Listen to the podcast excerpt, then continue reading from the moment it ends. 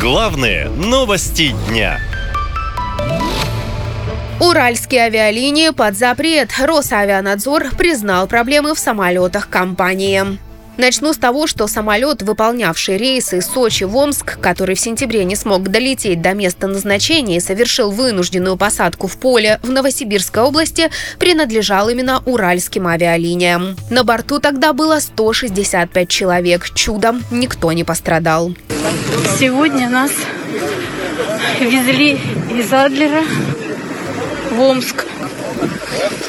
Объяснили, как себя вести в экстренных ситуациях посадили на поле.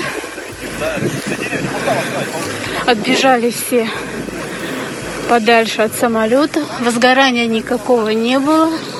Так, один бок немного закоптился. Приехали автобусы, пожарные. Неизвестно, куда будут отправлять, каким образом. Позже в компании пояснили, что у авиалайнера возникли проблемы с гидравликой. Пилоты опасались, что при посадке на запасном аэродроме откажут тормоза, поэтому и решили экстренно садиться в поле. Позже авиаэксперты усомнились в достоверности сообщения, мол, в Новосибирске очень длинная посадочная полоса, поэтому самолет там можно сажать даже с неисправной гидравликой, да и топлива должно было хватить. В общем, посадка в поле для всех оставалась загадкой. До этого еще один самолет уральских авиалиний аварийно приземлялся тоже в поле, но под Москвой. Госавианадзор решил провести проверку. Результаты оказались следующими. Мы обнаружили повреждения фюзеляжей на воздушных суднах, загрязнение зеркал стоек шасси, некорректное нанесение герметика в ходе ремонтов, повреждение некоторых деталей самолетов ржавчиной. Помимо прочего, у перевозчика нашли нарушения Федерального авиационного правила по подготовке и выполнению полетов в гражданской авиации Российской Федерации.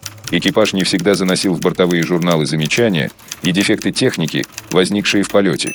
Эксперты уверены, что глобально причина всех проблем в авиации – западные санкции. Особенно это ощущается именно в гражданской авиации, где отчетливо видны проблемы с обслуживанием и поставками запчастей. Авиакомпании даже вынуждены заниматься каннибализацией суден, то есть разбирать существующие борты на запчасти для ремонта других. При этом системы контроля безопасности в стране фактически нет, говорит авиаэксперт Кирилл Новиков. Россия попала под значительное количество санкций в э, отношении гражданской авиации, и поэтому обслуживать эти самолеты, а многие-многие другие иностранного производства самолеты на сегодняшний день они могут только используя как бы запас старых запчастей а, и ну, доноры и другие самолеты. А, поэтому и, соответственно, обслуживание этих самолетов по сути регламентное обслуживание не, не производится. Они идут под полным риском, и пассажиры, ну, честно, это как бы самоубийцы на сегодняшний день пассажиры в России.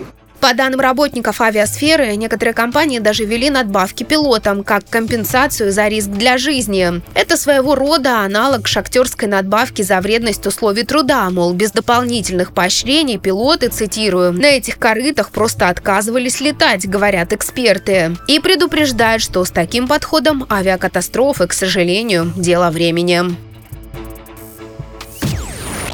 Наша лента. Веселим, сообщаем, удивляем.